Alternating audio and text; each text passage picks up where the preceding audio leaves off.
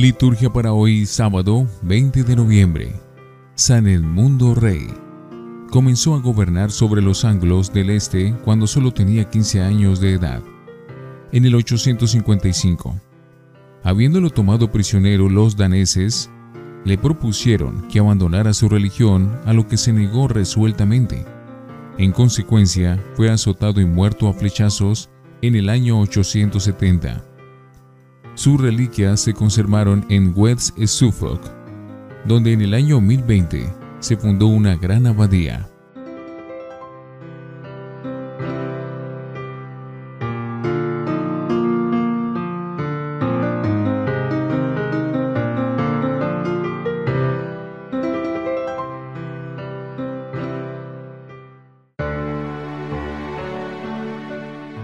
Antífona Virgen María, ha sido colmada de bendiciones por el Señor Dios excelso, más que todas las mujeres de la tierra, porque de tal manera glorificó tu nombre que no faltará tu alabanza en el corazón de los hombres. Oremos. Al celebrar la gloriosa memoria de la Santísima Virgen María, te pedimos Señor por su intercesión, que también nosotros logremos recibir la plenitud de tu gracia. Por nuestro Señor Jesucristo, tu Hijo Primera lectura del primer libro de los Macabeos, capítulo 6, versículos 1 al 13. En aquellos días, el rey Antíoco recorría las provincias del norte, cuando se enteró de que en Persia había una ciudad llamada Elimaida, famosa por su riqueza en plata y oro, con un templo lleno de tesoros, escudos dorados, lórigas y armas dejadas allí por Alejandro, el de Filipo, rey de Macedonia, que había sido el primer rey de Grecia. Antíoco fue allá e intentó apoderarse de la ciudad y saquearla, pero no pudo, porque los de la ciudad, dándose cuenta de lo que pretendían, salieron a atacarle. Antíoco tuvo que huir y emprendió el viaje de vuelta a Babilonia, apesadumbrado. Entonces llegó a Persia un mensajero con la noticia de que la expedición militar contra Judá había fracasado.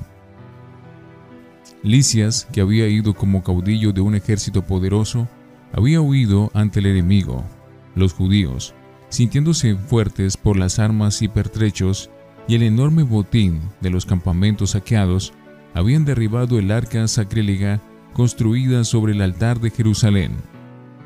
Habían levantado en torno al santuario una muralla alta como la de antes, y lo mismo en Bet Sur, ciudad que pertenecía al rey.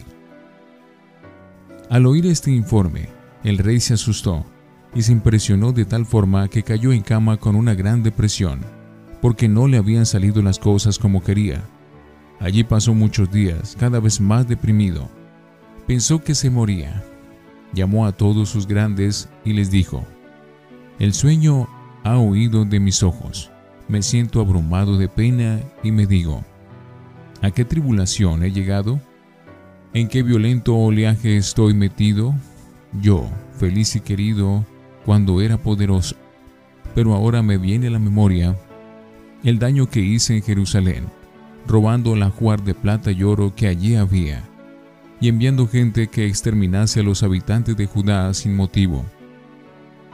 Reconozco que por eso me han venido estas desgracias. Ya ven, muero de tristeza en tierra extranjera. Palabra de Dios, te alabamos Señor. Salmo 9. Gozaré Señor de tu salvación. Te doy gracias Señor de todo corazón, proclamando todas tus maravillas. Me alegro y exulto contigo y toco en honor de tu nombre, oh Altísimo. Gozaré Señor de tu salvación porque mis enemigos retrocedieron, cayeron y perecieron en tu rostro. Reprendiste a los pueblos, destruiste al impío y borraste para siempre su apellido. Gozaré, Señor, de tu salvación. Los pueblos se han hundido en la fosa que hicieron, su pie quedó prendido en la red que escondieron. Él no olvida jamás al pobre, ni la esperanza del humilde perecerá gozaré, Señor, de tu salvación. Aleluya, aleluya, aleluya. Nuestro Salvador Jesucristo destruyó la muerte y sacó a la luz la vida por medio del Evangelio. Aleluya, aleluya, aleluya. Del Santo Evangelio según San Lucas, capítulo 20, versículos 27 al 40. En aquel tiempo, se acercaron a Jesús unos saduceos que niegan la resurrección y le preguntaron, Maestro, Moisés nos dejó escrito, si a uno se le muere su hermano, dejando mujer, pero sin hijos, cásese con la viuda y dé descendencia a su hermano. Pues bien, había siete hermanos. El primero se casó y murió sin hijos, y el segundo y el tercero se casaron con ella, y así los siete murieron sin dejar hijos. Por último murió la mujer. Cuando llegue la resurrección, ¿de cuál de ellos será la mujer? porque los siete han estado casados con ella. Jesús les contestó, En esta vida hombres y mujeres se casan, pero los que sean juzgados dignos de la vida futura y de la resurrección de entre los muertos no se casarán, pues ya no pueden morir, son como ángeles, son hijos de Dios, porque participan en la resurrección. Y que resucitan los muertos, el mismo Moisés lo indica en el episodio de la zarza, cuando llama al Señor Dios de Abraham, Dios de Isaac, Dios de Jacob. No es Dios de muertos, sino de vivos, porque para Él todos están vivos. Intervinieron unos escribas, bien dicho maestro, y no se atrevían a hacerle más preguntas. Palabra del Señor. Gloria a ti, Señor Jesús. Oremos. Te ofrecemos, Señor, este sacrificio de alabanza alegres en la conmemoración de la madre de tu Hijo, y te pedimos que estos santos misterios nos aprovechen como momento de eterna redención. Por Jesucristo nuestro Señor. Antífona. Todas las generaciones me llamarán bienaventurada, porque Dios ha puesto sus ojos en la pequeñez de su esclava. Oración después de la comunión. Alimentados por este celestial banquete, te rogamos humildemente, Señor, que nos concedas confesar de palabra y testificar con nuestra vida a tu Hijo, nacido de la Virgen Madre, Él, que vive y reina por los siglos de los siglos.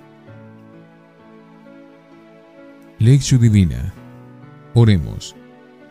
Te damos gracias, Padre, porque Jesús nos admite en su familia, con tal que recemos con sinceridad en los labios Hágase tu voluntad, Padre, en la tierra como en el cielo.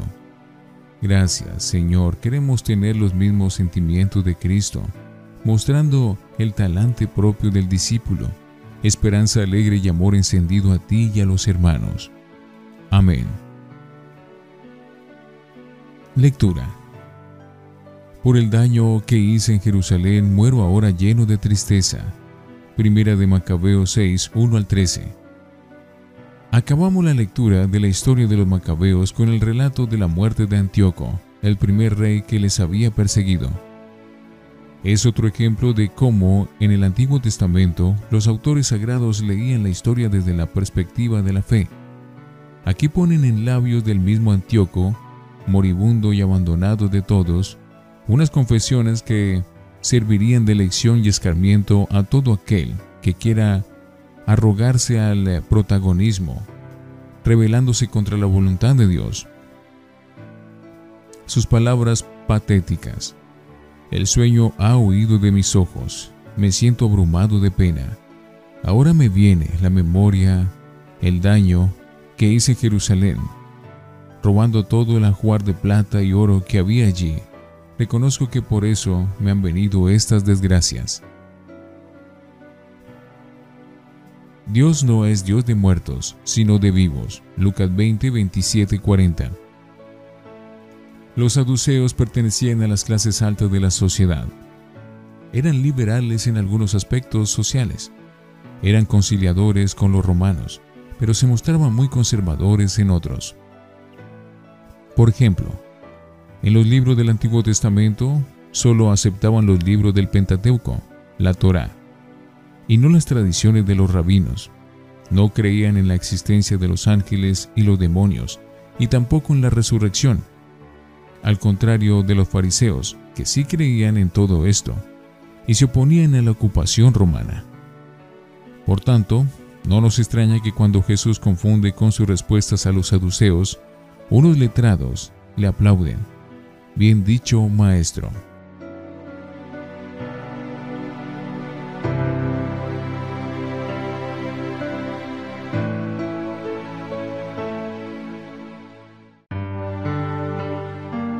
Para meditar. En la ruina de Antíoco seguramente intervinieron otros factores de ineptitud humana y estratégica. Pero también le pasó factura la arrogancia con que se portó con Dios y con todos los demás. Se cumple una vez más lo que Dios dice. Derriba del trono a los poderosos y enaltece a los humildes. María de Nazaret lo dijo en su Magnífica, precisamente hablando de la historia de su pueblo.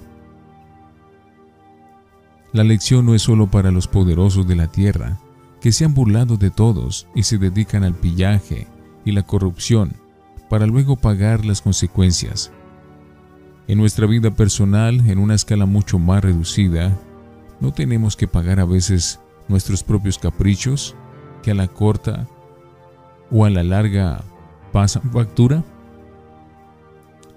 Nos permitimos cosas fáciles y de resultados brillantes pero que no van en la dirección justa, sino por caminos equivocados.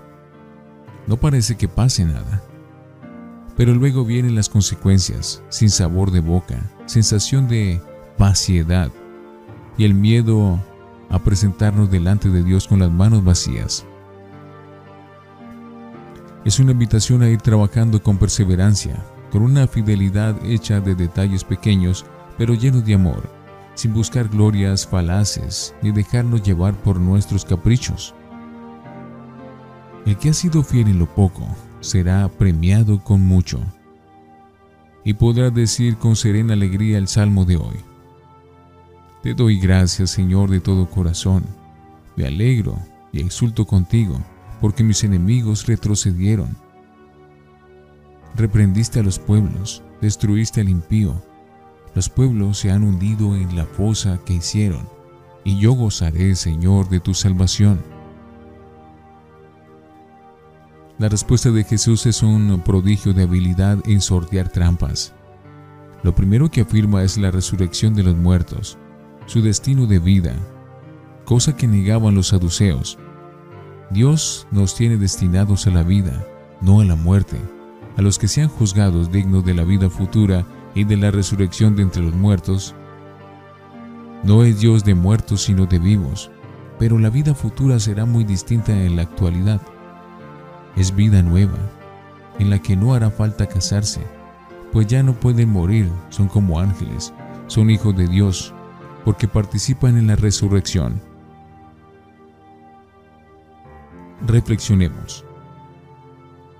Pretendo afirmar mi inseguridad y mi falta de fe en la palabra de Dios, escondiéndome en ideologías y falsas doctrinas que niegan la resurrección. Oremos. Confío en ti, Maestro. Me dejo seducir por tu palabra, pero reconozco que a veces me cuesta comprender que, por momentos, me siento abocado a una especie de muerte en vida que desestabiliza mi ser y diluye mis mejores ideales. Como todo, sé que debo confiar. Amén.